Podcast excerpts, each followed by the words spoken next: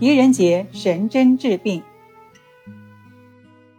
在有关狄仁杰的影视剧中，常常见到狄仁杰以针灸为人治病的场面。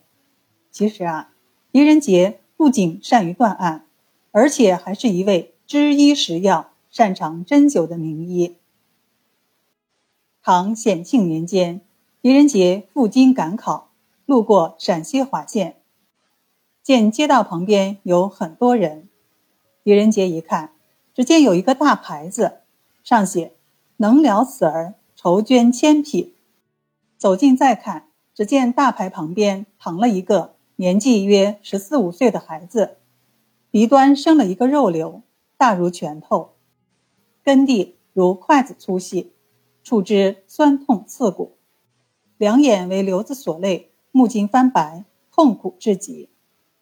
狄仁杰观望良久，说道：“此病我能治。”患儿的父母赶紧叩头请求救治。狄仁杰嘱咐将患儿扶起，在脑后下针约一寸，边行气边问患儿：“酸麻胀痛的感觉是否到了鼻端？”当患儿点头时，狄仁杰立即拔针，鼻上的肉瘤竟应手而落，双目如初，疼痛力竭。患儿的父母非常感激，奉上千匹绸绢。狄仁杰婉言谢绝，上马而去。关于狄仁杰精通医道、擅长针灸的故事，不见于唐史，可能是其政绩显著，医名被证明掩盖了吧。